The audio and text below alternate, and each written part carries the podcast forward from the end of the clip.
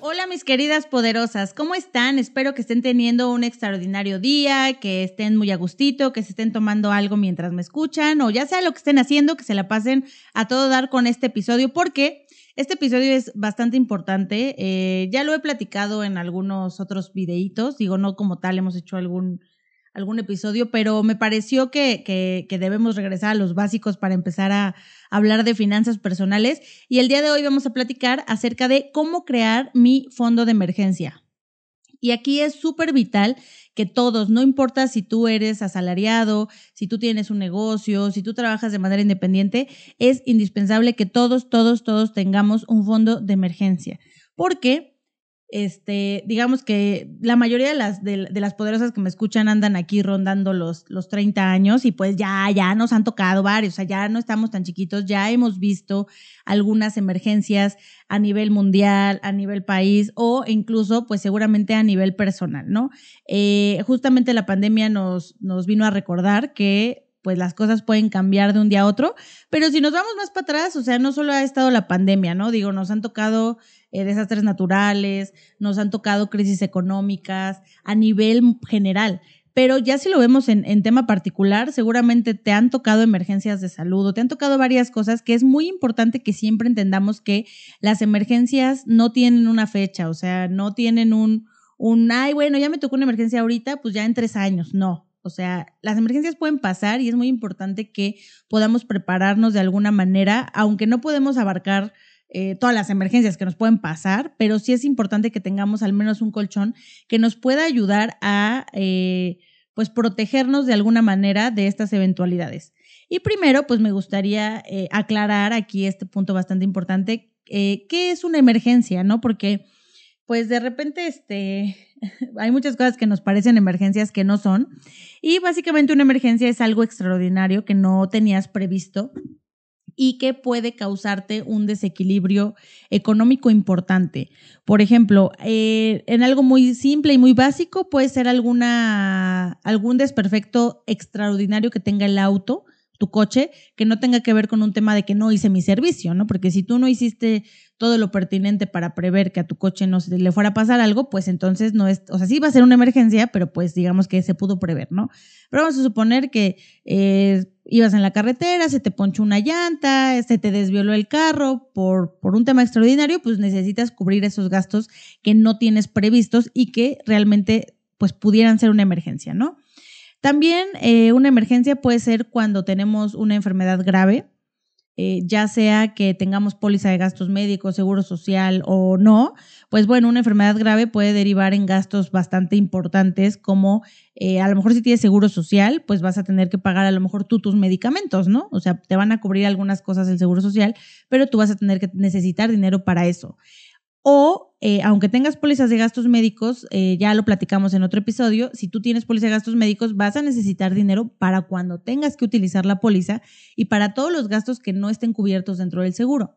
Eso es una emergencia porque, pues, depende básicamente tu salud, o sea, de que tú estés bien, ¿no? O sea, eso es algo que, se tiene que hacer de manera urgente.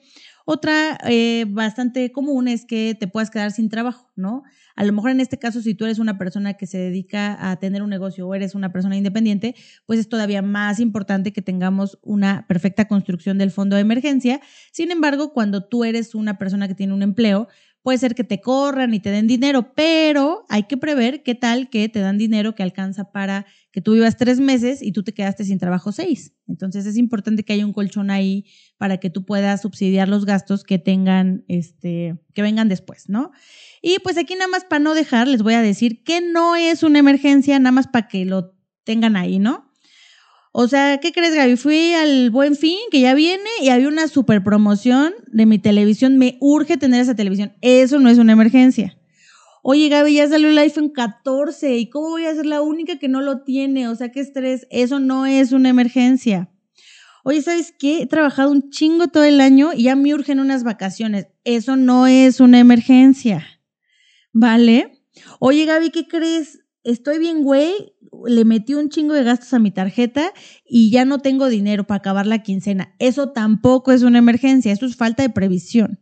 Entonces es muy importante porque a veces pasa que uno empieza bien con todo el ánimo metiendo su fondo de emergencia y a la primera que uno sí siente que es una emergencia te lo chingas, ¿no? Y lo importante ahorita lo vamos a ver es que el fondo de emergencia es algo que tarda en construirse, o sea, las emergencias no te van a avisar y muy probablemente en la construcción del fondo de emergencia te van a pasar emergencias, ¿no?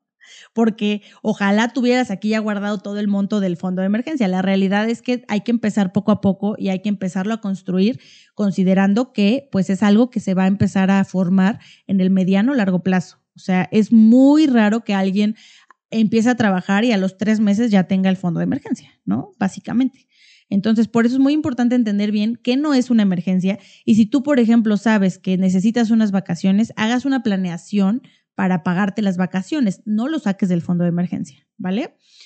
Entonces, poderosas, lo primero que vamos a platicar es cuánto, o de las preguntas más comunes es, ¿cuánto tiene que tener mi fondo de emergencia? Esta pregunta es muy difícil porque no sabemos cuánto va a costar una emergencia. O sea, como puede ser que, por ejemplo, el quedarte sin trabajo a lo mejor pues sí lo puedes medir en meses, ¿no? Puedes decir, ah, pues si me quedo sin trabajo seis meses, pues sí la libro. Pero pues si tu emergencia es un tema de salud, pues probablemente pues pueda exceder eh, meses de tu sueldo el gasto que tú tengas que hacer. Eh, es muy complicado, pero sí hay un rango que, que se sugiere mínimo eh, que tú tienes que tener al menos para poder equiparar algún gasto pues más o menos importante y este sugiere que sea al menos de seis meses de tu ingreso mensual. Si tú eres independiente o tienes un negocio, vas a decir, es que yo no tengo un sueldo, pues es que desde ahí estamos mal porque tendrías que tener un sueldo. O sea, aunque tú ganes más dinero, tú tendrías que tener un límite o pudieras generarlo tal vez en lugar de un sueldo a través de tus gastos fijos porque pues dices, pues a veces gano más, a veces menos, pero pues los gastos fijos, tu luz, tu renta, tu comida, lo que es indispensable, pues eso sí tiene un costo y sí puedes estimar un fijo. Entonces se puede estimar al menos seis meses de tus gastos fijos, considerando, por ejemplo, en los independientes, en el tema del negocio, el negocio también es importante que tenga un fondo de emergencia, que tenga eh, considerado los gastos del negocio, ¿no? O sea, aquí sí, si eres independiente, es importante que haya un fondo de emergencia para ti como persona y un fondo de emergencia por si te pasa algo en el negocio. Pero bueno, empieza con uno. Digo, me vas a decir, ay, ¿cómo quieres que genere 20 fondos? Pues empieza aunque sea con uno, ¿no? Y ya, seis meses de sueldo o de gastos fijos. Algo importante para el fondo de emergencia es que tiene que estar disponible.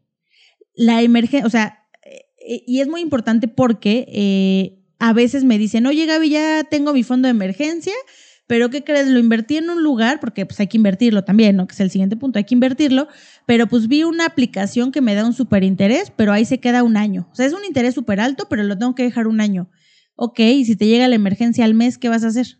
O sea, no sirve de nada el fondo de emergencia si tú no lo tienes disponible para la emergencia, ¿no? Entonces, es muy importante que lo inviertan para que el dinero no pierda poder adquisitivo, o sea, para que el dinero eh, tenga un rendimiento pero que donde lo inviertan lo puedan disponer en un corto plazo. Pero corto plazo estamos hablando de días, ¿eh? O sea, a lo más en una semana, o sea, pero hay lugares donde lo puedes retirar de un día a otro.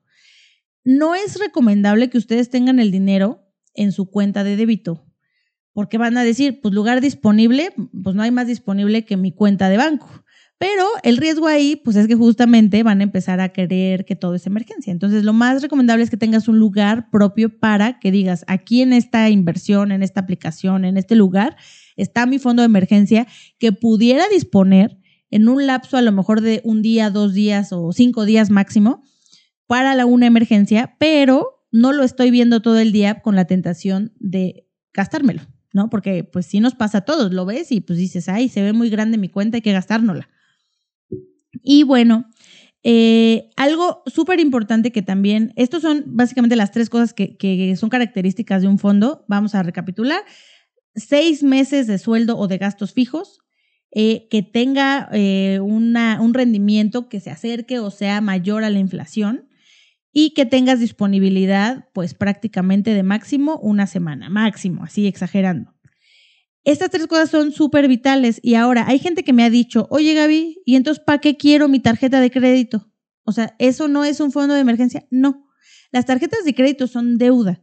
Un fondo de emergencia es un fondo que tú puedes utilizar y si tú quieres sustituir eh, el fondo de emergencia con una tarjeta de crédito, vas a cometer uno de los peores errores financieros que te van a pasar, que es endeudarte por algo que no debías endeudarte, ¿no? O sea, porque además, otra vez, si hablamos de, tipos de emergencia, a lo mejor puede ser que tu tarjeta de crédito a lo mejor te zafe de una emergencia de lo de las llantas, ¿no? O sea, que ya se te chingó la llanta, eh, hay que comprarla. O ya se te desvió el carro, hay que arreglarlo. Pero pues si tu emergencia es mucho más grande, pues a lo mejor la tarjeta de crédito no aguanta, más tus gastos fijos, más muchas cosas, ¿no? Entonces, la tarjeta de crédito nos puede apoyar cuando ya pasamos todas las capas, ¿no? Ya me eché mi ahorro, mis inversiones y entonces ya no me queda de otra más que endeudarme, pues ni modo. Pero de primera instancia, la tarjeta de crédito no es un fondo de emergencia, para que lo consideren porque es una de las cosas que más me dicen cuando les pregunto si tienen fondo de emergencia. Tengo la tarjeta, ah, pues qué bueno, pero esa no es un fondo de emergencia, eso es una deuda, ¿vale? Ahora, ¿cómo lo empiezo a construir? Lo ideal es que destines un porcentaje de tu ingreso al fondo de emergencia. Y este porcentaje es independiente de si tú eres una persona independiente o una persona asalariada. Es decir, si tú eres una persona que tiene un sueldo, ya sabes que si tú ganas 10 mil pesos, pues el porcentaje pues, va a ser el mismo cada mes. Pero si tú eres una persona independiente, entonces tendrías que estar ahorrando ese porcentaje de lo que ganes ese mes. O sea, si tú un mes ganaste 10, pues un porcentaje de 10. Si el siguiente ganaste 20, entonces el siguiente el mismo porcentaje de los 20. ¿Vale? Entonces, ahorita vamos a hacer, eh, lo voy a poner con un ejercicio pues, simple de una persona que gana 10 mil pesos, pero se sugiere que al menos estés ahorrando para ese objetivo el 10% de tu ingreso. Entonces, si yo gano 10 mil pesos y ahorro el 10%, significa que al mes yo tengo que ahorrar mil pesos. Y como tengo que tener el equivalente a seis meses de mi sueldo, si gano 10 mil, pues entonces necesito que mi fondo al menos no significa que el fondo es a fuerza nada más 60. Es que al menos tu fondo de emergencia debe de ser de 60 mil pesos. Ahora, si yo tengo que lograr juntar 60 mil pesos y voy a ir ahorrando de a mil, pues al menos me voy a tardar 60 meses en juntar ese dinero. Y entonces 60 meses son 5 años. O sea, si lo ven, y es lo que les decía, o sea, el fondo de emergencia es algo que tenemos que empezar a hacer desde que casi nacemos, ¿no es cierto? O sea, desde que desde que empezamos a trabajar, porque además, conforme vamos ganando más dinero, pues ese fondo se tiene que ir haciendo más grande. O sea, ese es el ejercicio de cuando gano 10. Pero imagínate que a los 2, 3 años te aumentan el sueldo a 20. Entonces, pues ya necesitas un fondo más grande, ¿no? Entonces, lo ideal es que al menos cada mes empieces a alimentar ese fondo y idealmente tú puedas aportar dinero adicional si te dan bonos, si te llega un dinero extra, o sea, que puedas ir alimentando ese fondo para tener al menos ese monto y lograrlo más rápido. Pero si te vas a la segura, a la fácil y a la más, este, como lineal, pues en este ejemplo nos vamos a tardar cinco años en generar 60 mil, suponiendo que no hubo ninguna emergencia en el Inter. Porque va a haber rendimientos, sí, pero los rendimientos no van a generar, o sea, mágicamente mil pesos no se van a volver 60 mil pesos en un, año ni en dos, ¿no? Entonces los rendimientos van a ayudar a complementar ese fondo, pero no te van a hacer el fondo de emergencia, ¿no? O sea, lo más normal es que tú, este, o lo más efectivo es que tú le vayas metiendo dinero. Y bueno, eh, aquí es importante que ustedes tengan un poquito más de, criterio al momento, porque les digo, si en cinco años les va a caer una emergencia. Lo ideal es que si, las emergencias son menores, procuren no utilizar el fondo de emergencia hasta que el fondo de emergencia tenga una cantidad considerable. Porque si entonces yo ya ahorré cinco meses, tengo cinco mil pesos, se me chinga la llanta, ya me chingue el fondo, ¿no? Entonces, en la medida de lo posible, ustedes puedan eh, pues procurar utilizar lo menos que se pueda hasta que tengas un fondo, o sea, como hacer como que no lo tienes hasta que tengas un monto considerable, ¿no? porque si no, pues siempre va a estar en ceros esa cuenta, ¿no? Y lo, importante es que para emergencias muy fuertes, sí, sí, de verdad tengas ese dinero. Insisto, el COVID eh, fue el, el, maestro más grande que se tuvo. Muchos negocios no tenían fondo de emergencia ni para seis meses, o sea, ni para un mes. Entonces, pues que no tengas dinero de, en un mes y te mueras está horrible. O emergencias de hospital, pues hubo muchísimas, muchísimas personas que desafortunadamente tuvieron familiares que tuvieron que estar internados y que en ese momento tuvieron que sacar dinero de donde se pudiera o endeudarse, pues para ese tipo de emergencias es donde más se puede hacer. Si tú tienes una emergencia menor, que sí es emergencia, pero es menor y puedes subsanarla con tu ingreso, aunque ese mes te tengas que apretar un poquito más, hazlo hasta que tu fondo tenga ahí un poquito más de, pesitos, ¿vale? Entonces, prohibido sacarle dinero, además, si no es una emergencia, recuerden, ya les dije que no es una emergencia. Ahora, ¿dónde empiezo a hacer el fondo de emergencia? La verdad es que esto está muy choteado, ya les he hablado de mi aplicación favorita, pero eh, se tiene que buscar un lugar que te deje disponer, que tenga un rendimiento digno y que no te vayan a estafar con el dinero, ¿no? Entonces, primero, eh, pues la primera opción es CETES directo, pero no una inversión en CETES, sino una inversión en su fondo líquido, que es Bondía.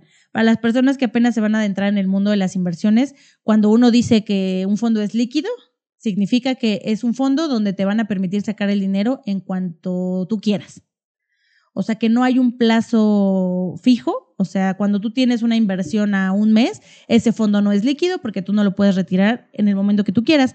En este caso, el fondo Bondía de CETES te permite retirar el dinero de un día a otro y desde la comodidad de tu aplicación. O sea, no necesitas hacer mayor trámite, ni necesitas hacer absolutamente nada más que meterte a, tu aplicación y decirle quiero mi dinero para mañana, a más tardar pasado mañana, porque eh, tienen horarios para retiros. Entonces, si yo solicito el retiro antes de las 2 de la tarde de hoy, seguro me lo van a dar mañana. Si lo solicito hoy a las 6 de la tarde, ya no me lo van a dar mañana, me lo van a dar pasado mañana, ¿vale? Entonces, ese es el primer fondo que yo les sugiero y es, de entrada es un, es un instrumento fácil de utilizar, es una aplicación que tú puedes descargar en tu celular o la puedes manejar a través de tu computadora. Es sencillo darse de alta y puedes hacer todas las transacciones en la comodidad de tu hogar. O sea, no necesitas tener un asesor, no, o sea, no necesitas absolutamente nada, no te van a cobrar comisiones, que eso es muy importante, y vas a poder acceder al fondo disponible de CETES y eh, los rendimientos que actualmente están dando, eh, pues son prácticamente eh, casi la inflación, o sea, estamos de por, dependiendo de cómo sea la medición, pero bueno, Bondía ahorita está dando un equivalente como del 9%, la inflación anda casi 9%, entonces pues digo, no se van a volver millonarios de invertir ahí, pero van a garantizar que su dinero no se está devaluando y que está seguro. Recuerden que dentro de las inversiones más seguras, digo, la número uno, cuando hablamos de, inversiones seguras, vamos a hablar de CETES, ¿no? De CETES o certificados emitidos por el gobierno. Entonces, pues en este caso, CETES directo les va a permitir hacer esa opción. Ahora, otras opciones que pueden tomar además de CETES. Y me dices, ah, ya me, cae, me caes gorda con tus CETES, me cae mal el gobierno, la chingada. Bueno, hay otras opciones. Eh, la primera es que si tú, por ejemplo, ya actualmente cuentas con un seguro para el retiro, un seguro para la educación de tus hijos, muchos fondos de este tipo te permiten tener ahorro adicional para otros objetivos. Es decir, si yo tengo mi plan de ahorro para el retiro, ahí está muy bonito, padrísimo, ese es para el retiro a largo plazo, pero algunos de esos de esas instituciones te, te, permiten tener algún fondo líquido justamente en el que el riesgo puede ser de mediano a bajo riesgo y tú puedes hacer ahorro adicional. La desventaja de estos de este tipo de ahorro versus versus CETES es que la disponibilidad es diferente, ¿no? En CETES tú lo haces desde tu app, en fondos de seguros o planes de retiro o planes de educación, tú vas a poder ahorrar ahí va a cumplir el ahorro mensual, digamos, va a cumplir el rendimiento, pero la disponibilidad es un poquito más tardada. En estos planes el dinero no te lo entregan de un día a otro como en CETES, te lo van a entregar más o menos en un promedio de siete días más o menos, ¿no? Entonces, promedio, algunas más rápidas que otras, pero te van a dejar disponerlo, pero no inmediatamente y tienes que generar un trámite que casi siempre se hace a través de tu asesor donde pues así de cuánto quieres y a ver, mándame tu INE y, o sea, es un poquito más laborioso, pero también te van a dar un rendimiento un poquitito mayor que el que te da CETES, ¿no? O sea, digamos que va a estar dentro del rango, pero eh, si tú ya tienes uno de esos fondos que ya estás ahorrando para el retiro, pues entonces lo puedes aprovechar también de una buena manera. Y también existen eh, fondos de bajo riesgo cuando utilizas alguna inversión en alguna de las otras aplicaciones. Ahorita ya hay 800 mil aplicaciones donde puedes acceder a rendimientos de bolsa Y bueno, ahí también hay opciones que se te catalogan como bajo riesgo, que básicamente van a estar incluidos los CETES también. Entonces, pues sí, de todas maneras, si tú ya te quieres evitar la hueva de bajar otra app, de bajar CETES directo, si tú ya tienes, por ejemplo, eh, no sé, DIN de Actinver o tienes GBM o tienes este Hey Banco, cualquier aplicación que ya tenga alguna modalidad de inversión, puedes validar los rendimientos y validar la opción que tengan con bajo riesgo, básicamente. Y también el bajo riesgo, solamente validar que la opción que elijas tenga disponibilidad pues prácticamente inmediata. Otra vez que sea un fondo líquido, ¿vale? Entonces, este, esas son las tres opciones en las que ustedes pueden empezar su fondo de emergencia. En ese orden se las recomiendo. Primero CETES directo, eh, después fondos adicionales de planes de retiros, de retiro de educación y al final eh, fondos de bajo riesgo en plataformas de inversión, ¿no? O en alguna en algún fondo así, ¿no? Y eh, se los recomiendo en ese orden porque, por ejemplo, pues no todo el mundo tiene planes de retiro, que deberían, ¿no? Pero pues no, o sea, a lo mejor tú ahorras en tu Afore, ¿no? Entonces, está bien que ahorres, pero pues no tienes ese beneficio de un fondo con un rendimiento de mediano riesgo o bajo riesgo en otro. O eh, las plataformas de inversión de repente son más complicadas y pues tal vez necesitarías a alguien que te dijera cuál es el fondo de bajo riesgo y si tú estás empezando en esto de hacer inversiones o generar tu fondo de emergencia, entonces pues la opción más sencilla es este directo. Hay 8.800 tutoriales en internet y la aplicación parece al inicio que no es tan intuitiva, pero conforme van viendo van a ver que, que sí, sí tiene una usabilidad bastante sencilla y ustedes lo único que tienen que hacer para el fondo de emergencia es buscar Bondía Así, bon día, fin, ¿no? Y eh, algo muy importante también de, de estas tres opciones es que no hay nada mejor para poder ahorrar que obligarte a hacerlo. Y la manera de obligarte a hacerlo es a través de una domiciliación bancaria. La domiciliación bancaria es cuando pues, te lo quitan a fuerza, o sea, como el Netflix. Tú pagas el Netflix y le dices, cóbramelo a mi tarjeta, y entonces te lo cobran cada mes y ya no te preguntan. El día que te toca te lo cobran y ya. Si tienes dinero te lo cobran. Estas plataformas te van a permitir domiciliar el ahorro, o sea que a fuerza se te cobre el ahorro. Eso te va a ayudar muchísimo porque, pues, ojos que no ven, corazón que no siente. ¿No? Si yo te doy la, o sea, también tienes la opción de meter dinero como tú quieras, pero eh, lo más efectivo siempre es que tú te obligues a hacerlo y que cada mes destines un monto, un monto, un porcentaje de tu sueldo a a este fondo, ¿no? En el caso particular de CETES Directo, puedes empezar desde 100 pesos a hacer tu domiciliación de ahorro y puedes ahorrar de manera semanal, quincenal, mensual, puedes hacer dos veces a la quincena, este, digo dos veces al mes, que son una vez a la quincena. Entonces, este, los fondos adicionales de, seguros básicamente te van a permitir eh, hacer aportaciones a lo mejor al mes que también es una buena periodicidad, y las plataformas de inversión también tienen ahí su propia periodicidad. Entonces, lo mejor es que si vas a empezar a hacerlo, lo hagas a fuerza, digas, a ver, vamos a empezarle con 250 pesos a la semana, ¿no? O que ya vamos a hacer mil pesos al mes, ¿no? Pero duele menos si te lo quitan 250 a la semana, así me quitan mil al mes, ¿no? Entonces, este, eso es lo que yo les sugiero. Recuerden que es muy importante tener el fondo de emergencia. Es la base de unas buenas finanzas. Recuerden que este pedo de las finanzas es como una pirámide. Necesitamos tener la base bastante sólida para que esto funcione y la base sólida tiene que ver con la preparación que tienes para cuando hay eventos futuros que te puedan perjudicar en las finanzas, ¿no? Eh, de igual manera, si tú tienes un negocio, pues aplícalo igual, o sea, el negocio tiene que tener su propia estructura porque pues ahí puedes tener pérdidas porque te cerraron, como en los restaurantes, ¿no? Me cerraron la venta, no puedo vender, ¿no? ¿Qué voy a hacer si no puedo vender? Pues seguramente vas a necesitar dinero para hacerlo. Entonces es muy importante que la base esté bien. Si tú me dices, ay, no, qué hueva el fondo de emergencia, yo ya estoy invirtiendo en alto riesgo para sacarle más dinero, lo estás haciendo mal, porque pues de entrada los fondos que tienen rendimientos volátiles más fuertes, no están hechos para hacer fondos de emergencia, ni están hechos para que tú retires el dinero en corto plazo, ¿no? O sea, no están hechos para que tú al mes digas, ah, ya, este, déjame, retiro mi dinero porque se me ponchó mi llanta o me enfermé. No. Entonces siempre empieza eh, caminando, empieza con el fondo de emergencia. Conforme tú le vas entendiendo a estos instrumentos que son de bajo riesgo, si te sobra dinero, si tienes más dinero que invertir, pues le vas subiendo de nivel de complejidad al tipo de fondos o al tipo de estrategias para invertir. A lo mejor quieres comprar acciones, a lo mejor quieres invertir en, en algún, algún otro tipo de inversión. Hay muchos tipos de inversión, ¿no? Pero primero empieza con esto, cuando ya te lo domines, ya te pasas al siguiente, ¿vale? Entonces, bueno, pues esto es lo que les quería platicar. Eh, si tienen alguna duda acerca de cómo utilizar la aplicación, escríbanme. Eh, si quieren empezar a validar alguna otra opción, si tienen ya ustedes algún plan eh, de retiro y quieren validar que si tiene esta opción de que ustedes hagan aportaciones adicionales, la primera instancia es que eh, se comuniquen con su asesor para preguntarle si se puede hacer. Y si no, pues también mándenme un mensajito. Yo trabajo con varias este, aseguradoras y seguramente si ustedes ya tienen un plan de esas, les podré instruir acerca de cómo lo pueden utilizar y cómo lo pueden aprovechar. Entonces, pues bueno, eso es todo, chicas, por hoy. Espero que este episodio les haya gustado y que ya estén empezando con todo a bajar las aplicaciones para hacer su fondo de emergencias. Recuerden seguirme en mis redes sociales, en Facebook y en Instagram como Gal Asesores y en TikTok como Gaby de Gal. Nos vemos la siguiente semana como cada miércoles y yo soy Gaby Miranda y espero que después de este episodio te vaya siendo más tú, más poderosa. Hasta la próxima.